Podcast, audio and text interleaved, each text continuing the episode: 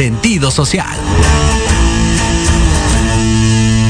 Las opiniones vertidas en este programa son exclusiva responsabilidad de quienes las emiten y no representan necesariamente el pensamiento ni la línea editorial de esta emisora.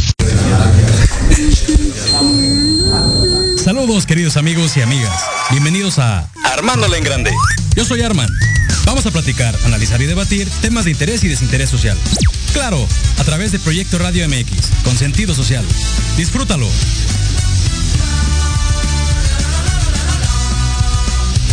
La raza me dice que todo lo que hago, que todo lo que hago, que todo lo que hago está mal. Y yo no sé por qué.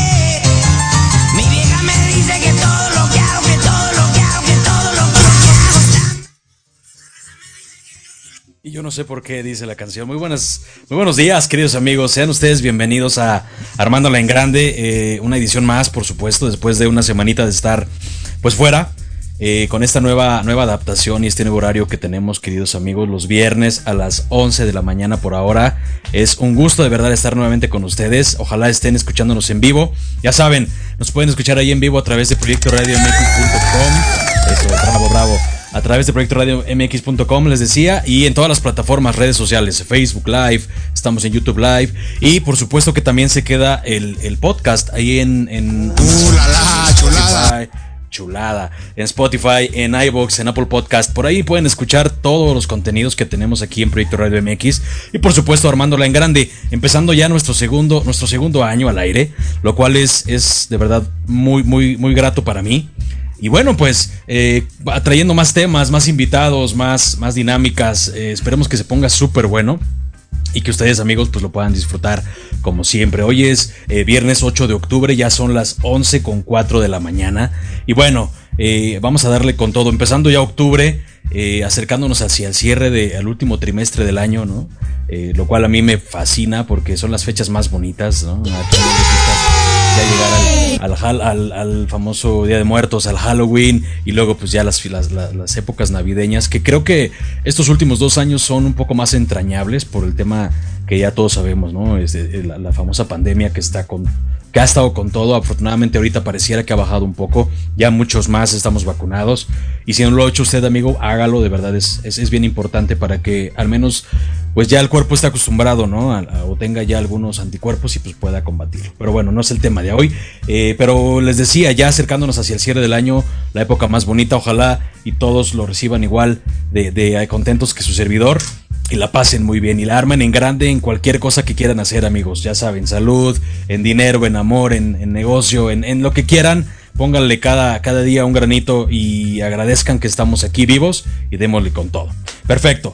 Y habiendo dicho esto, pues el, día, el tema de hoy es un tema que me encanta porque eh, es una situación especializada, como saben y les he contado. Eh, yo he- en mi vida profesional me he dedicado al, procurement, a las compras, los 14 años que llevo ya en la industria como tal y me he dedicado desde esos tiempos pues a esa bonita área que tiene un montón de aristas y que tiene muchas eh, áreas por revisar y por platicar y existe un montón de gente sumamente especializada, sumamente capaz que me ha tocado conocer y que he tenido la fortuna de trabajar con ellos y uno de ellos es el invitadazazo que tengo el día de hoy que es su segundo programa y que le doy la bienvenida al querido Andrés Contreras. Mi querido Andrés, bienvenido Armando Grande una vez más. ¿Cómo estás?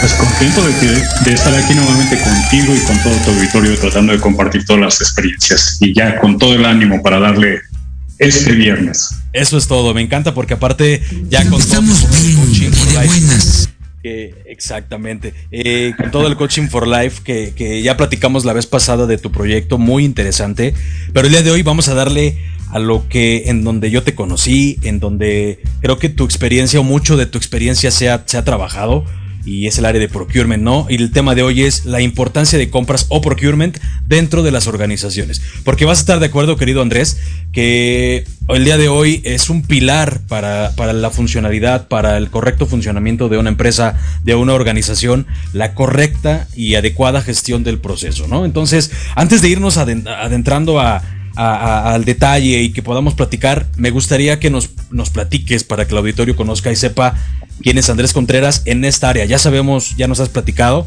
pero eh, pues platícanos de tu carrera como tal en procurement, cómo empezaste, hace cuántos años, cuáles industrias has tocado y bueno, pues toda esa experiencia que has tenido, amigo.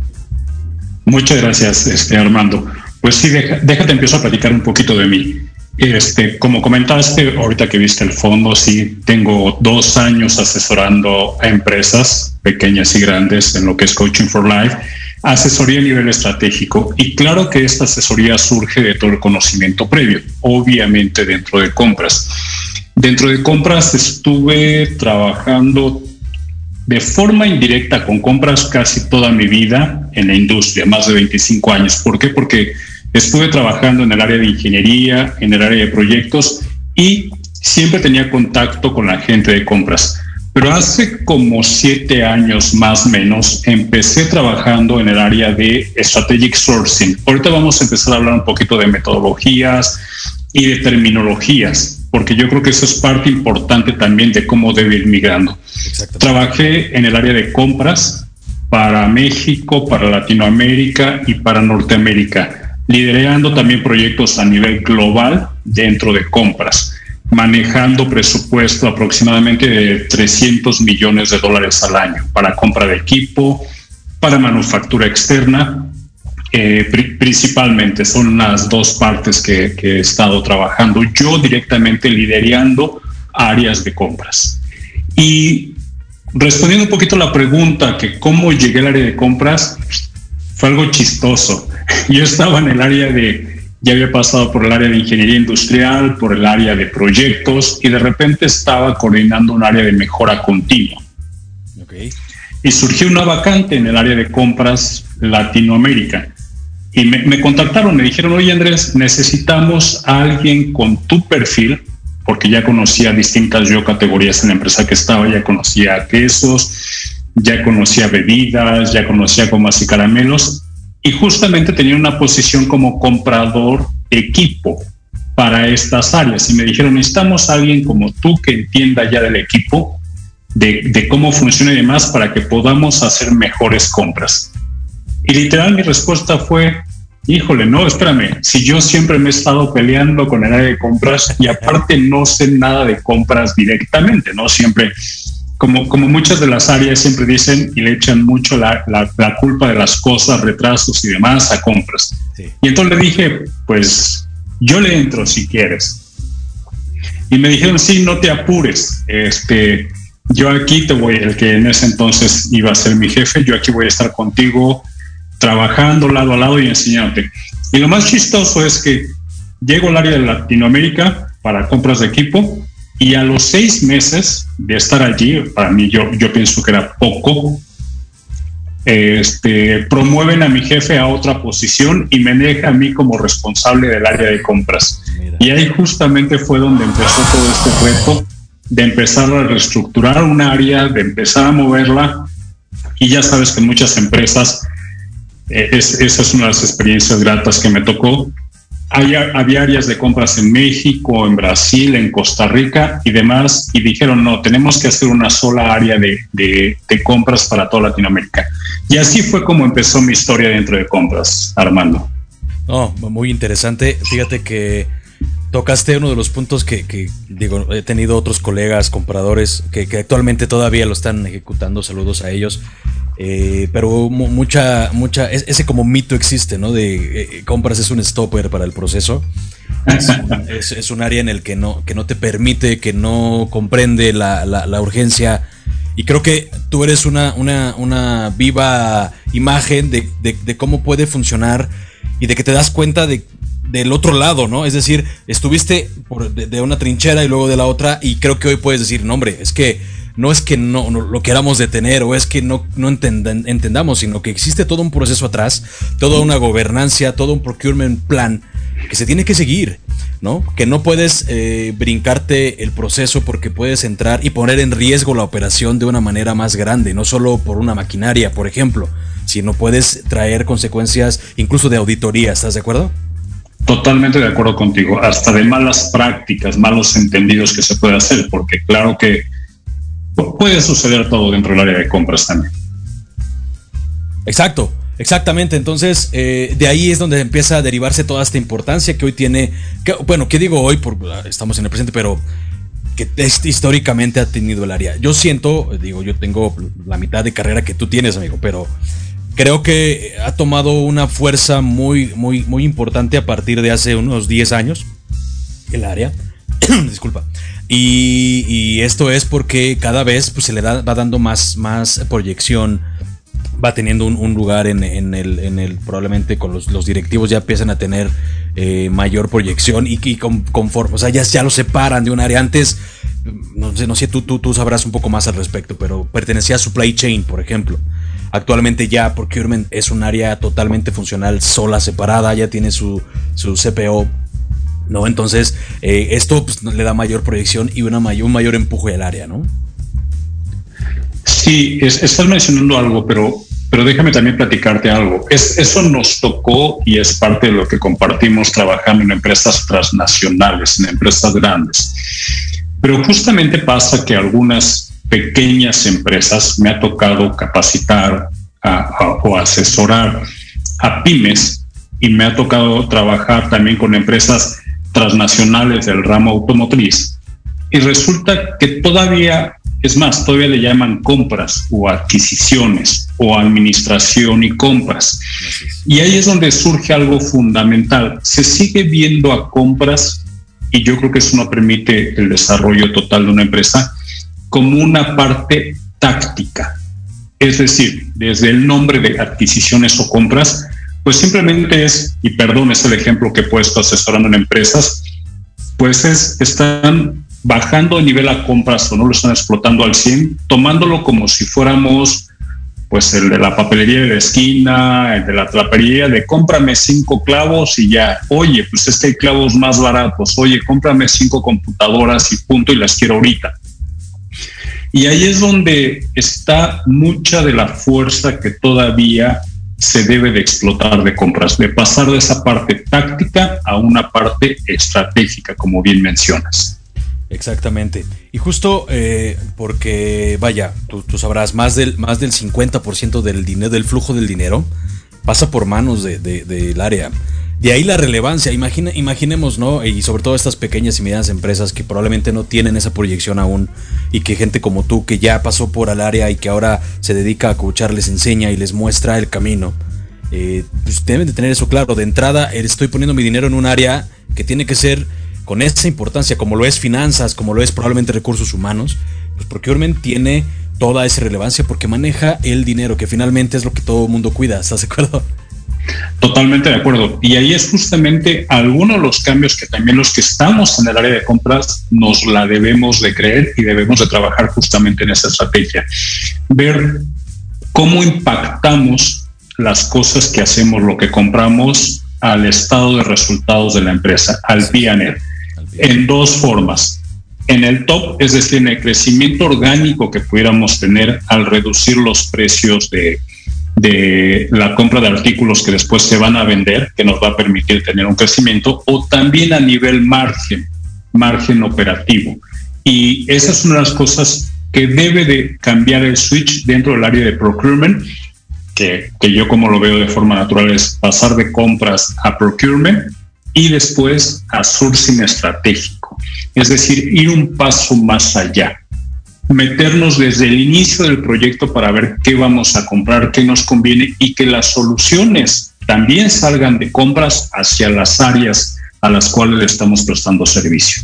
Por supuesto, y en ese sentido también creo que vale la pena hacer, eh, hablábamos del PNL como tal, ¿no? El Profit and Losses, en donde evidentemente no todas las no, no, todo el procurement impacta, por supuesto, hay, hay diferentes eh, categorías que sí impactan directamente al costo del producto, por ejemplo, todo el material directo, la logística, pero por el otro lado están todos los indirectos, que también es un bonche muy grande de dinero, pero que no afecta directamente al costo directo, sino a tus gastos. Y es bien importante, y desde ahí empieza la especialización de nosotros, saber en dónde voy a impactar. Sí, evidentemente pego el él, pero en dónde estoy impactando y entonces en dónde puedo trabajar con estrategias para en este 80-20 poder darle un impacto grueso a la compañía, ¿no? En dinero, probablemente en tiempos de entrega, o probablemente en estrategias de desarrollo de proveeduría, dependiendo la la característica y la especialización en la que estés metido, ¿no? Totalmente de acuerdo. Y de ahí también pasamos en el flujo de efectivo, porque hoy como están las cosas, el, el, juego se llama cuánto dinero tengo en la bolsa, ¿no? Ese es el flujo de efectivo. Y ahí definitivamente compras también juega un rol extremadamente importante con los periodos de pago que yo tengo con mis proveedores, entre otras cosas, obviamente con las productividades que se pueden tener en el momento en que yo estoy también negociando con, con, mis proveedores. Y hoy por hoy, muchas empresas realmente están creciendo y se están manteniendo gracias a ese flujo de efectivo. ¿Cuánto dinero tengo en la bolsa para poderme capitalizar, comprar más productos y seguir vendiendo? Sí, hablamos del apalancamiento, del, de las condiciones eh, comerciales que se puedan.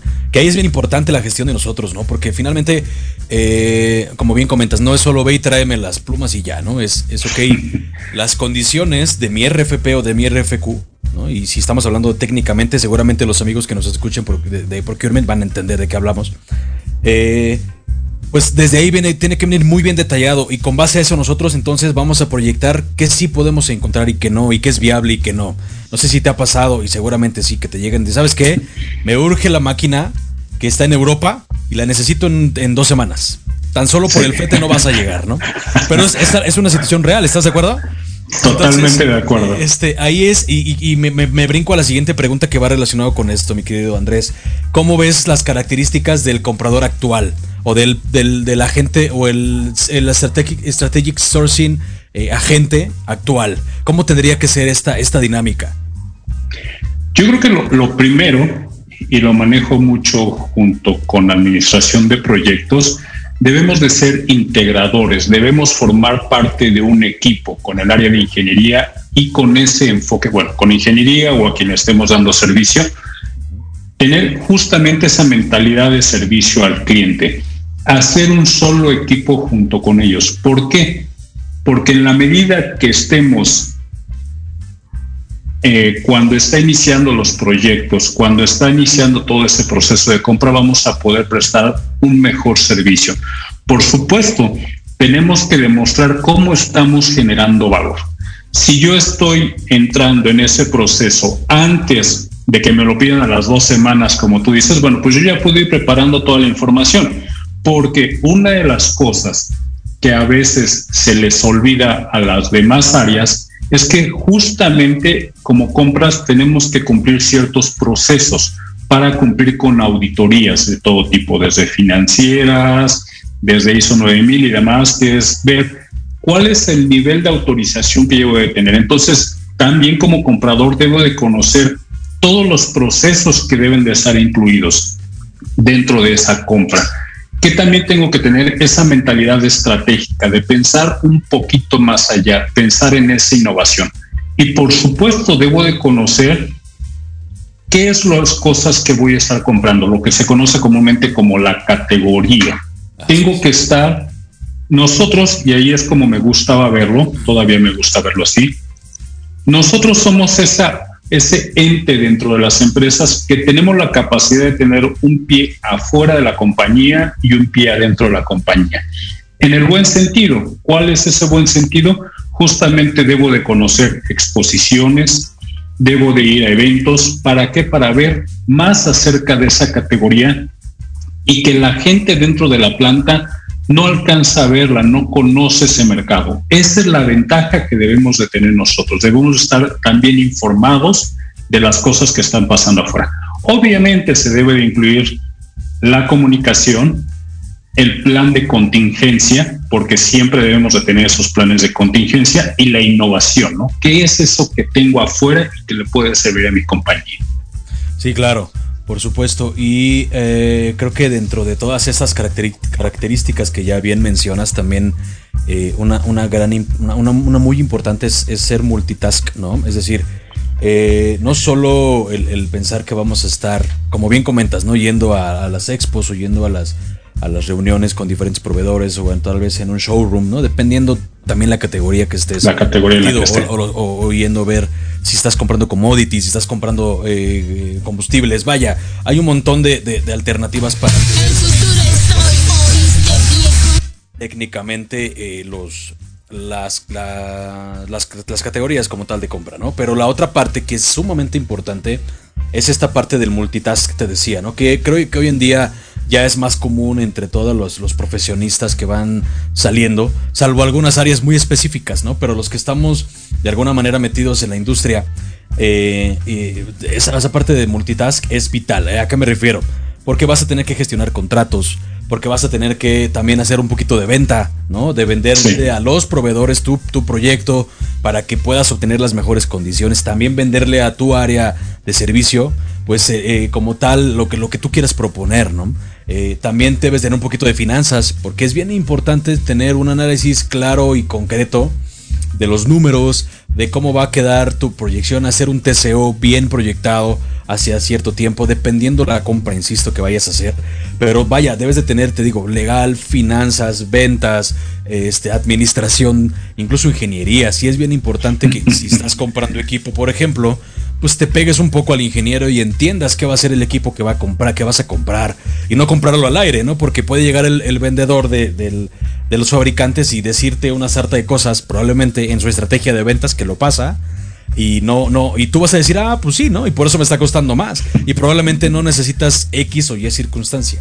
¿no? Incluso conocer un poco de, importaciones, porque, por ejemplo, si vas a traer materiales o productos o vas a tener algo, algo fuera del país, pues debes de saber qué Incoterm vas a utilizar, debes de saber este, cómo va a ser el agente aduanal, cuánto te va a costar, qué impuestos debes pagar, eh, qué forwarder vas a utilizar. Vaya, es un chorro de, áreas que debes de tocar sin ser experto, ¿no?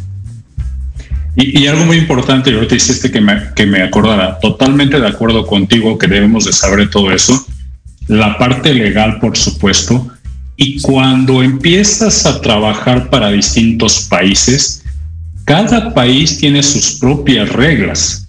Eh, seguro también te tocó las reglas que hay, por ejemplo, para comprar equipo para Brasil o tú comprar equipo de Brasil. También tienes que ver cuáles son las características, porque de repente ciertos países, me tocó Brasil, me tocó Argentina, me tocó por supuesto Venezuela, tienen sus propias reglas que a lo mejor estamos en México y digo, ah, voy a comprar una, una, maquinaria para México, sí, hago mi contrato, lo tengo que leer, lo tengo que revisar para ver cuáles son las condiciones, sí, que me venga el equipo completo. Completo me refiero a nivel funcional, porque a lo mejor tienes un alimentador y de repente ya tienes tu encartonadora y te faltó la mesa de llegar de una u otra, ¿no? Entonces ahí es cuando empiezan los problemas. Pero cuando empiezas a comprar para otros países y te das cuenta, por ejemplo, Brasil en su momento me tocó, que tendrías que conocer, bueno, lo primero que tiene Brasil es que tienes que hacer, eh, garantizar que el equipo que estás comprando no existe ya alguien en Brasil que lo pueda tener o que lo pueda fabricar, porque si no, esa es una muy buena protección que se me hizo de Brasil, ¿no? Porque primero dice, oye, primero voltea a ver al mercado local antes de que salgas a comprar. Y se me hizo una muy buena política, pero justo cuando no tienen ese equipo, tú tienes que demostrar que el equipo con las características y la especificación que vas a comprar, por ejemplo, para Brasil, ninguno de ahí lo tiene y por eso es que lo estás comprando. O por ejemplo, Argentina tampoco te permitía meter equipo usado, también eran muchas reglas muy fuertes que tenía. Entonces tienes que aprender todo este tipo de cosas. Y tocaste un tema que para mí se me hace caminar en el filo de la navaja, el famoso multitasking. ¿Por qué? Porque si bien tenemos que estar sabiendo de todo un poco y prestando la atención a todos mis clientes internos, también debo de saber administrar las prioridades. Porque no es lo mismo estar comprando equipos para un proyecto de 100 millones de dólares, con todo el respeto, que comprar equipo de cómputo para el área de IT que, que tengo, que son, no sé, 20 mil pesos. Está bien. Y le tengo que dar la misma importancia. Simplemente estoy hablando de priorizar, ¿no? Tengo que ponerle un poquito más de tiempo al que tiene un mayor impacto para la compañía. Y eso es por eso que, que, que, que le tengo miedo al multitasking, ¿no? Porque en una de esas te puedes perder tanto en la computadora y decir, ay, qué tipo de teclado, qué color, cuántas conexiones, cuando todo eso deberías estarlo preguntando en el otro proyecto, ¿no? En el proyecto más grande. Sí, claro, y de ahí la importancia de, de entender cuál es, en, en dónde va, hay, hay, más impacto, cuál es tu 80-20 de, de, de, expectativa, de, de presupuesto. Eh, una computadora no va a impactar, va, solo, solo, que sea una computadora que vaya a un PLC, a un tablero, ¿no? Ahí, ahí probablemente sí, pero es justo es la importancia de saber en qué vas a comprar y lo que lo decía hace un rato, involucrarte, ir, ir a la planta o ir al almacén o ir con tu usuario y entender por qué están pidiendo esto o el otro, ¿no? Porque, como bien comentas, y, a mí me pasó más cuando compraba eh, indirectos eh, para, para operación, eh, de repente me pedían, oye, es que me faltan tres valeros que son urgentes, ¿no? Y yo decía, pues son tres valeros, oye, no manches, mejor haz tu planeación bien o hacemos un, un, una compra grande de un lote. No, es que estos tres valeros afectan al conveyor o a la banda que va a mover tal y si no tenemos esa banda, paramos producción. Ah, ok, y eso va a costarnos, puta, eh, millones de pesos, ¿no? De dólares. Entonces es sumamente importante que, que, conozcamos, como bien comentas, no perdernos en ese multitask y, y desviarnos de, ah, mira, vamos a comprar estas plumitas bien bonitas cuando atrás traemos un proyecto a lo mejor de expansión, que en el, tema, en el tema de los proyectos de expansión tienes un tiempo muy específico, ¿no? Son proyectos ya muy Totalmente. delimitados versus la operación del día a día. El día a día es córrele porque ya traemos bomberazos atrás y ya estamos retrasados dos días, ¿no? y, lo mencionas muy bien, eh, eh, vivimos eh, ese tipo de ejemplos como el que dices, ¿no? Que de repente eh, el ejemplo de los valeros, te empiezan a preguntar por dos valeros que está parado el equipo, que son millones de dólares por tenerlo parado, y de repente llegas con una autorización y, y, le dices, oye, pues es que los valores me valen 150 pesos. No, espérate, pero es que esos valeros valen 20. Sí, pero espérame, 150 porque me los van a traer en 5 minutos el que está aquí a la vuelta y ya me va a hacer que arranque el equipo. Y ahí es justamente en donde tienes que balancear todo este tipo de cosas y dar prioridades dependiendo de las importancia o del impacto que puede tener la compra de lo que estás haciendo. Así es. Nos vamos a ir a un corte, mi querido eh, Andrés, a unos promos y regresando vamos a hablar justo de cómo son las características de una empresa desconectada que, que derivan eso en el tema de tener de urgencias, de no planear bien, etcétera, etcétera. Entonces vámonos a los promos, queridos amigos, y volvemos aquí armando la engrana. No se vayan. En Proyecto Radio MX, tu opinión es importante. Envíanos un mensaje de voz vía WhatsApp al 55 64 18 82 80 con tu nombre y lugar de donde nos escuchas. Recuerda 55 64 18 82 80. Ahora te toca hablar a ti. Pierdas el termómetro de las estrellas con Alejandro Rubí, donde te contaremos todo lo que quieres escuchar de los famosos. Con muchas exclusivas, invitados y sin pelos en la lengua. Todos los viernes de 12 a 13 horas por Proyecto Radio MX con sentido social.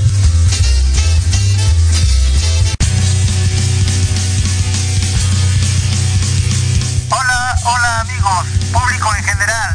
¿Deseas estar al tanto del ámbito deportivo y todo lo que lo rodea? Claro. En los apuntes del profe se te dará toda la información necesaria para que estés al día. Ya era hora. Acompáñame en Proyecto Radio MX todos los viernes de 2 a 3 de la tarde. Te esperamos.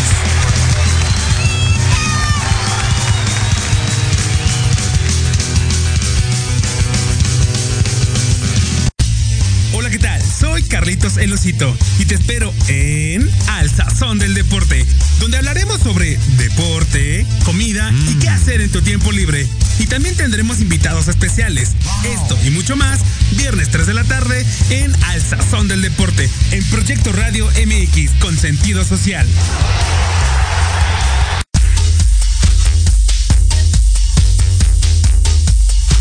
¿Te interesaría escuchar una confesión médica? Médicos especialistas y expertos en salud, como amigos. Ay, bueno, así sí. Acompáñanos todos los viernes de 5 a 6 de la tarde. Conciencia y virtud. En Proyecto Radio MX, con sentido social.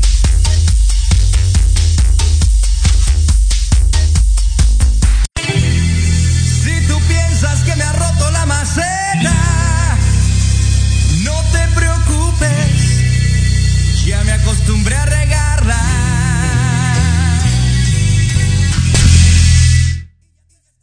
Vuelta por acá, mis queridos amigos, en Armando en Grande. Ya son las 11.31 de la mañana. Y aquí platicando con el muy buen amigo Andrés Contreras acerca de la importancia de procurement en las organizaciones. Y mi querido Andrés, en el bloque anterior platicábamos pues las características de este eh, comprador estratégico, de cómo eh, algunas experiencias que hemos tenido. Y nos deriva al siguiente punto que, que- que me parece sumamente importante e interesante co- comentarlo porque es algo que, que está muy, muy eh, visualizado en algunas compañías, ¿no? Y es cómo son estas características de la empresa desconectada en sus procesos. No solo en procurement, ¿no? Sino en, en- del otro lado. Llámese eh, marketing, llámese ingeniería, que deriva en que existan, o mantenimiento, por ejemplo, o producción, y que deriva en estas urgencias y bomberazos que muchas ocasiones genera que el proceso de procurement sea muy atropellado, que no se obtengan los resultados u objetivos que se buscan, llámese eh, cost saving, cost avoidance, eh, reducciones, eh, apalancamientos, etcétera. ¿Cómo, ¿Cómo visualizas este tema? Es, es un tema extremadamente interesante y yo a veces pienso que hasta es un cambio cultural que se tiene que hacer en los CEOs de, de las empresas, en los dueños, en los altos directivos. ¿Por qué? Porque yo creo que el que no se esté considerando a compras te da una, una visión muy limitada. Cada que yo digo, es parte de nuestro trabajo, pero cada que oigo a un comprador o a un directivo de otras áreas que solamente se fija en el precio de algo que voy a comprar, se me hace una visión muy limitada. ¿Por qué? Porque está dejando de lado el impacto que puedo tener. Hace rato hablabas de TCOs, del el, costo total de adquisición de un producto. Puede ser que, en el ejemplo que utilizaba usted hace un momento, que ese valero me cueste con un proveedor 5 pesos y con otro 100, pero el de 100 me lo da en dos minutos y el de 5 pesos me tengo que esperar dos semanas y tengo el equipo parado, ese costo total del impacto que puedo tener, cuando no hay esa visibilidad, nos estamos quedando cortos y dejamos compras en un plano pequeñito. Entonces, ahí es donde se pierde toda la estrategia de saber cuál es el impacto, si lo traigo o no lo traigo, de dónde lo traigo, cuánto me sale traerlo, incluir justamente lo que tú decías, el costo del flete, la instalación, el costo de las refacciones, todo aquello que está involucrando a la compra que estoy haciendo. Cuando una empresa no tiene eso, realmente me está hablando de una persona, perdón, de una persona o de una empresa que es demasiado táctica, se fija solamente en el precio. Y lo puedes hacer en varias cosas, ¿no? Si ahorita necesito, no sé, a lo mejor una libreta para, para hacer mis apuntes, pues hay 20 mil tipos de libretas y a lo mejor en gusto se rompen géneros, pero cuando estamos hablando del arranque de una planta, de un equipo productivo, simple y sencillamente se pierde esa visión. Obviamente con eso todo el impacto de todas las pérdidas. Tú también has estado trabajando con esto de procesos de mejora continua. A mí me tocó trabajar en, en dirigiendo también un área de, mejora continua. Todos los pérdidas que van asociados la falta de calidad, los paros en producción, los transportes excesivos, manejo, daño de mercancía, de repente tienes palets rotos porque no compraste el equipo, el material adecuado. Entonces ahí es cuando te empiezas a preocupar por los centavos tratando de sacar una mejora o una pseudo ganancia para la empresa cuando realmente tienes pérdidas más grandes por detrás de todo esto. Sin duda, sin duda. Y creo que, eh, vaya, en esto que comentas, de, de- de estar bien, bien metidos en, que, bueno, que la empresa como tal, pues, es- no solo se fije en, el dinero, porque como tal existe un budget y por eso desde antes viene una planeación con el área de control, con el área de finanzas. Una, una plane- existen incluso en algunas empresas eh, estas áreas muy estratégicas de desarrollo de proyectos en el cual dicen, ok, vamos a hacer una expansión de una línea, no sé, de, de queso, para, para, para platicar tú y yo un poquito este, más. Recordar viejos tiempos. Para recordar viejos tiempos, ¿no? Ok, no se hace de hoy para mañana, ¿no? Se, te hace, se hace toda una proyección, incluso eh, llaman a los estratégicos de procurement, por ejemplo, y nos dicen, ¿sabes qué?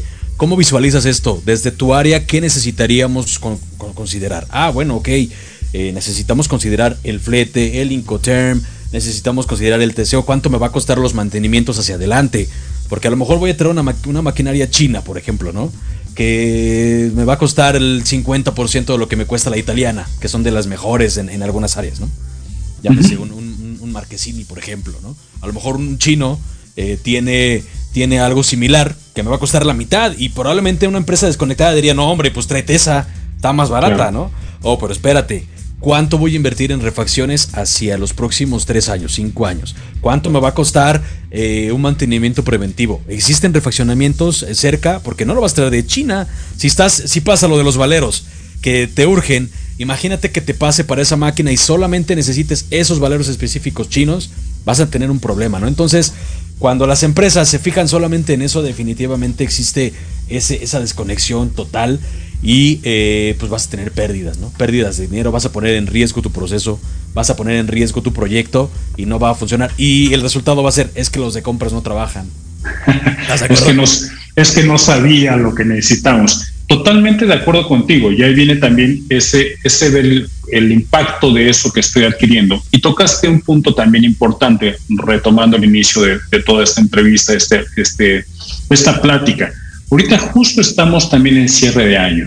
Muchas empresas están haciendo sus presupuestos y todos sus objetivos para el próximo año. Y una de las preguntas claves que también tiene que hacer compras es, dame cómo estás presupuestando tu compra de equipos. Es decir, ok, estamos hablando de un equipo que a lo mejor o de alguna refacción o de un insumo que tengo que hacer para este trimestre. Pero oye, ayúdame a hacer mejores negociaciones. Del insumo que quieras, desde guantes, cubrebocas, jabón, lo que quieras. Oye, ¿cuánto vas a usar el próximo año? ¿Cuál es tu consumo que tienes de eso? En esa posición, cuando nos ponemos los, lo- la gente de compras a pensar un poquito más a futuro, también eso te permite hacer mejores negociaciones, tener mejor precio, a lo mejor no directamente, perdón, un, mejor costo, no directamente en el precio del producto, pero sí a largo plazo, en donde tú puedes decir, ah, voy a utilizar 5 mil litros de jabón para limpieza de baño durante el próximo año. Ah, bueno, ¿sabes qué, proveedor? Manténme ese precio porque yo te estoy garantizando este consumo durante estos años. Entonces ahí es cuando pasamos de tener nuevamente esa visión de compras pequeñito, un litro de jabón o 100 litros para este trimestre, a decir, cómo planeamos mejor esas compras para que tenga un mejor beneficio a largo plazo también dentro de la empresa. Y es cosa que ahorita muchas empresas lo están empezando a hacer. Sí. Y ahí es donde tenemos que poner también ese foco. Sí, totalmente de acuerdo. Y fíjate que los valores agregados que tiene. Adelante, adelante, dime, dime. No, no, perdóname, y es que iba, y antes de que se me olvide, una de las cosas que también debemos de tomar en cuenta en esta planeación, en esta preparación, en los procesos, porque los procesos me tienen que ayudar, llámese procedimientos, autorización de una compra, me tienen que ayudar a agilizar mi proceso, no hacerlo más largo y más tedioso. Y seguramente te ha pasado, me ha pasado con algunas empresas que estoy asesorando, que todas las compras tienen que pasar por el director general de la empresa. Espérame. O sea, ahí es cuando, por ejemplo, tienes que establecer cuáles son los límites de aprobación que debe de tener cada persona dentro de tu cadena de compras. De tal forma que si literal tengo que comprar libretas para el personal y son 10 libretas nada más, pues me cuesta más trabajo pasarlo por mi jefe, mi gerente, el director de operaciones, el gerente general y el director general. Así es. Entonces, oye, pues son 10 libretas, espérame, pues yo creo que si le empezamos a dar ese nivel de aprobación dependiendo del monto de las personas, también vamos a ahorrar tiempos en cuanto a procedimientos internos. Porque si no, te va a pasar que tienes que comprar los dos valeros o el mantenimiento de una camioneta para ir a vender y pues te vas a tardar cuatro semanas en que te lo apruebe el director general porque está en juntas, está en viajes, está de vacaciones, etcétera, etcétera. Entonces también tienes que diseñar tus procedimientos, tus procesos que faciliten el trabajo que se está haciendo dentro de las adquisiciones. Sí, claro. Y fíjate que ese ejemplo que mencionas me parece que está muy reflejado, sobre todo en empresas eh, o familiares o pequeñas o medianas que están muy centralizadas en que o el dueño tiene, toma la decisión final o el director general. Y justo eso, ¿no? es que está en junta y no puede, o se fue de viaje, ¿no? Y entonces ya no puede aprobar y traemos la urgencia. Y eso te va, ¿en qué deriva? En que te va a costar más caro. Te va a costar más caro porque a lo mejor el, el, agente de procurement hace sus negociaciones, pero tú sabes que el mercado es fluctuante y, por ejemplo, si compras metales o si compras eh, algún combustible y negocias para una semana, pero de, de, repente la siguiente semana se va a mover conforme se mueve el petróleo.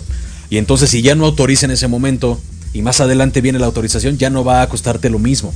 Entonces ahí es donde existe el riesgo y bueno, la oportunidad para que puedan darle ese valor agregado al área, ¿no? Que, que, bueno, los valores agregados que, puede tener el área, uno de esos es, esa, ¿no? Esa visibilidad de, impacto económico que puede tener un, por, no adquirir a tiempo y en, tiempo y en forma, derivado de una mala planeación o de no involucrar o de un mal RFP o en un mal RFQ, ¿no? Porque, por ejemplo, me ha tocado en algunas eh, experiencias eh, comprar eh, obras, obra civil, por ejemplo, ¿no? Y de repente en algunas empresas la parte de seguridad es sumamente importante en el sentido de que te piden que tenga un tumo, que tenga un DC5, lo cual cuesta. ¿no? Entonces, cuando viene, pero eso, eso, ¿estás de acuerdo? Debe de venir derivado desde el usuario, eh, involucrando al líder de seguridad, involucrando al líder de calidad, si es que vas a necesitar que también te entreguen un dossier, ¿no? O que te entreguen planos ASBIL, por ejemplo. Eh, pues ahí tiene que, tiene que ellos decir, necesito tal y tal y tal, y eso implica que la empresa o las empresas que están licitando, pues incluyan especialistas y te va a elevar el costo. Entonces es sumamente importante que todo eso se visualice en la creación y elaboración del RFP y el RFQ y esa, ese valor agregado se puede dar desde el área de procurement. ¿Estás de acuerdo? Totalmente de acuerdo. De hecho, tú como bien lo sabes, uno de los de los documentos principales que forma parte de ese contrato, de ese RFP o de ese RFQ, es el SLA, el Service Level Agreement ¿Qué significa? ¿Qué es lo que estás esperando? No solo, pusiste un muy buen ejemplo, en, en, obra civil. No solamente que me digan aquí está la pared, sino qué va a incluir, qué tipo de cimentación, qué tipo de acabado, qué color, qué tipo de impermeabilización. Y todo eso viene o debería de venir en los niveles de servicio, el Service Level Agreement que necesitamos tener anexado ese contrato, porque si no, vuelve a pasar lo mismo, ¿no? Que de repente no se actualizan los dibujos, los planos, la instalación hidráulica, sanitaria, ¿verdad? Y a la vuelta de cinco meses, ah, es que Andrés Contreras lo compró y él no pidió los planos. No, espérame tantito, es que tú no me dijiste. Por eso nuevamente la importancia que debemos de formar esa fusión de trabajo o esa buena relación cliente-proveedor interno, para que se considere realmente a compras, a procurement, como un área que agrega valor, no con un área de que, ay, voy a tener que invitar a Andrés Contreras de nuevo a esta junta que mejor me ayuda. Entonces mejor le hago los pedidos al cuarto para las 12 y que los quiero a las 12 ya instalado, bonito y lavado hasta el coche aquí afuera, ¿no? Casi, casi. maravillosa jugada. Exactamente. Y otro punto que creo ahí y de la parte de los valores agregados que, podemos dar como área es la correcta gestión de los contratos. Si bien no somos, no somos eh, legales, ¿no? Como tal, no, no, estamos en el área legal, ¿no? Ahora quien sea comprador y sea abogado, pero a lo que voy con esto es sentar muy bien las condiciones en las que se va a contratar la maquinaria, el producto, lo que vayas a comprar, ¿no? Pero, ¿a qué me refiero con esto? Eh, condiciones de pago, condiciones en las que se puede generar una penalización por tiempos de entrega o se pueda eh, aplicar alguna penalidad, alguna eh, garantía y bajo qué condiciones van a ser estas garantías. Si quieres aplicar una penalidad o si existe una cláusula de penalidad por retraso, en qué condiciones entran estas penalidades y con base a qué va a ser. ¿no? Y, y ahí es donde también es bien estratégico que nosotros como área alineemos con el usuario, le hagamos saber cuáles son las condiciones, también re- revisemos las condiciones de la oferta, porque hay proveedores, y sobre todo en compras ya muy grandes, ¿no? Por ejemplo, eh, algún un BMS, un PSS, ¿no? Que es ya un, sistema de, automatización y control e integración muy específico para, para la operación. Vienen de repente cláusulas muy, muy ambiguas. Es, es bien importante que nosotros como agentes eh, hacemos la voz, vayamos con el área legal, le digamos al usuario, oye, existe esta cláusula que viene en la, cotización o en la, orden de compra o en el contrato en el que si tú no cumples tal, el proveedor no va a poder entregarte y no vamos a poder penalizar, por ejemplo, ¿no? Entonces, eh, eh, creo que esa es otra área bien, bien, bien eh, compleja en donde nosotros hacemos un aporte muy específico. Totalmente de acuerdo contigo, viendo justamente ese un poquito más allá que empezaste a tocar. Definitivamente es muy importante, si bien trabajamos con la empresa en la que estamos, con nuestra relación laboral en ese, en ese momento, también tenemos que ayudar a nuestros proveedores a que realmente sean esos socios de negocio. Yo como compras tengo la obligación de manejar el, el SRM, ¿no? Las, el- la administración de las relaciones con mis proveedores. ¿Para qué? Para que podamos crecer juntos. Y siempre debo de ayudar a que también desarrollen sus actividades, que nos tocó en empresas grandes y creo que también aplica para algunas pequeñas, que de repente nada más tienes un proveedor para un producto en específico, pero no cumple todas las características que tú tienes. ¿Cuál es la obligación que tenemos también como empresa? Es ayudar a ese proveedor. Que si le estamos pidiendo, oye, pero es que tienes que tener tu proceso controlado en Seis Sigma. Y el proveedor dice, ah, espérame, pero ¿qué es Sigma? Ah, bueno, espérame. Aquí tengo una persona que te puede ayudar con tu proceso de mejora continua para tener un proceso más estable y es así. ¿Qué te va a ayudar eso a que tu proveedor crezca y obviamente tengas una mejor relación, te entrega unos mejores productos? Entonces tienes que aprender a manejar esas relaciones, ganar, ganar con tus proveedores. Otra cosa que tienes que hacer es ver esas negociaciones a largo plazo, ¿no? Y para eso también necesitas hacer una segmentación de tus proveedores. ¿Para qué? Para tratar de consolidarlos, agruparlos eh, en aquellas categorías que tengan más valor para ti, para reducir tu planilla. Sobre todo, porque a veces, nuevamente, con productos como libretas, plumas y demás, te ha tocado hacer compras de papelería y de repente llegas con Armando y dice, no, pues quiero una pluma, pero color azul punto fino de esta marca. Y llegas con Andrés Contreras, ah, pues sí, pero yo la quiero azul clarito, pero de gel. Entonces, realmente, discúlpame, en esas cosas haces un catálogo rápido, pluma azul de tal marca y punto. Ya si tú tienes un requerimiento especial, ya lo haces. ¿Qué otra cosa también se me hace muy importante? Ya que tienes categorizados buenas relaciones con tus proveedores y demás, siempre tienes que tener Business Contingency Plan, es decir, esos planes de contingencias que te permitan mantener tu negocio trabajando. ¿Qué pasa? Que a veces cuando empiezas a hacer esa segmentación y manejas nada más pocos proveedores o que te hacen el 80% de, de esa compra que tú haces, pues también tienes que tener cuidado de siempre tener un backup o qué puede pasar, ¿no? Y, y ya nos ha, ahorita con todo esto de, del COVID y demás, que muchas empresas cerraron y que a lo mejor tenían un producto único, bueno, pues tú tienes que tener ya eso en la mente siempre, de tener ese análisis de cuál es el riesgo que tienes con tus proveedores y para los que tienes un alto riesgo que te van a afectar a tu negocio, siempre tienes que tener segundas o terceras opciones. ¿Para qué? Para ir simplemente un paso adelante, un paso a nivel estratégico. Por eso cambia la función de compras, procurement, strategic sourcing.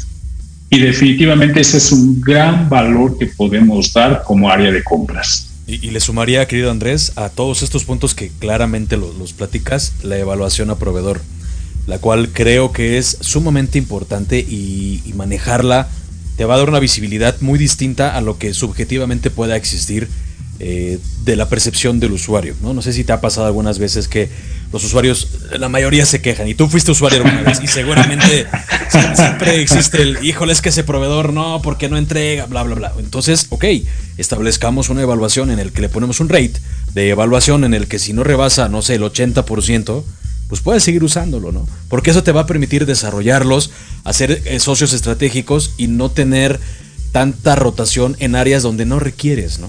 Habrá otros proveedores que definitivamente los tienes que quitar porque no funcionan pero hay otros que sí funcionan en un 80-20 y que puedes seguir trabajando con ellos pese a que el usuario tenga una, una percepción no tan buena de, pero si tú lo evalúas de manera objetiva, pues tienes que tener un resultado y es sumamente importante establecer tu evaluación a proveedor, ¿estás de acuerdo?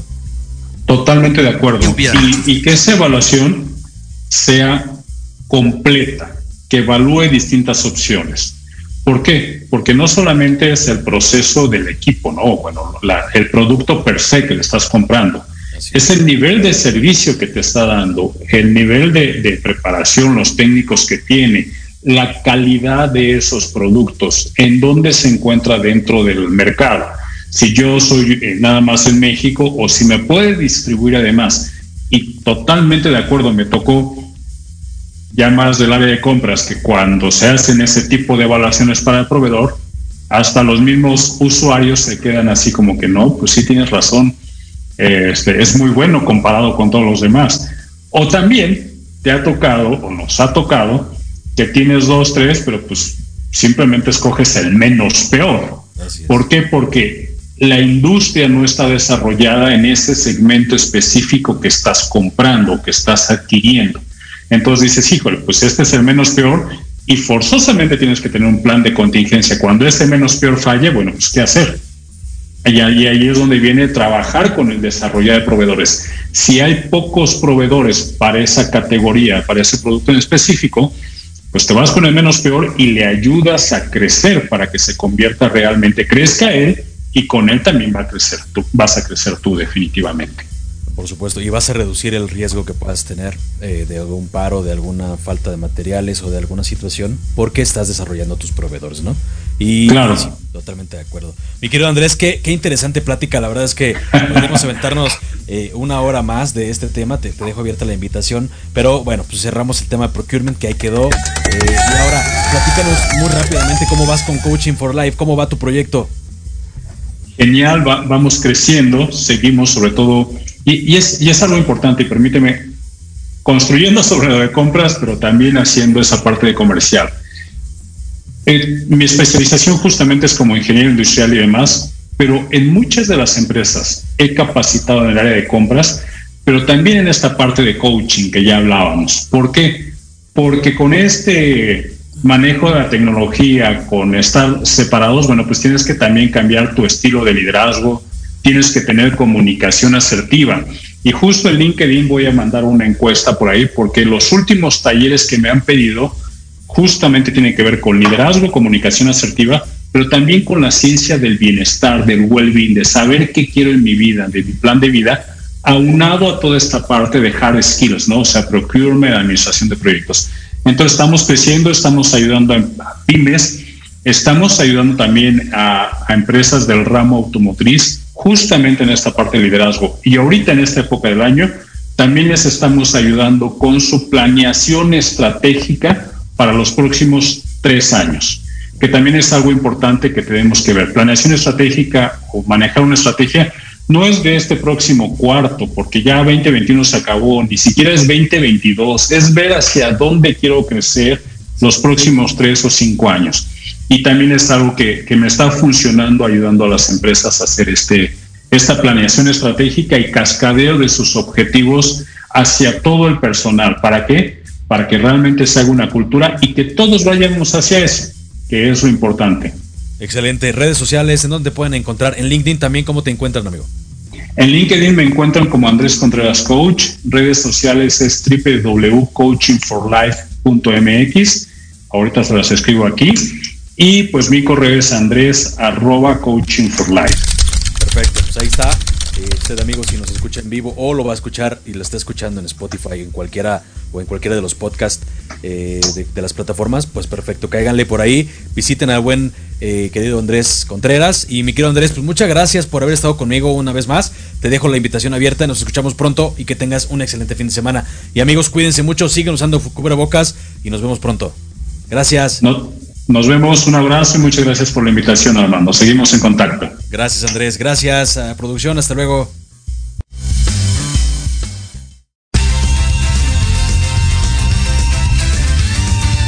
Gracias por escuchar el programa de hoy. Tenemos una cita la próxima semana a las 4 de la tarde en Proyecto Radio MX. Y vamos armándola en grande. Chao.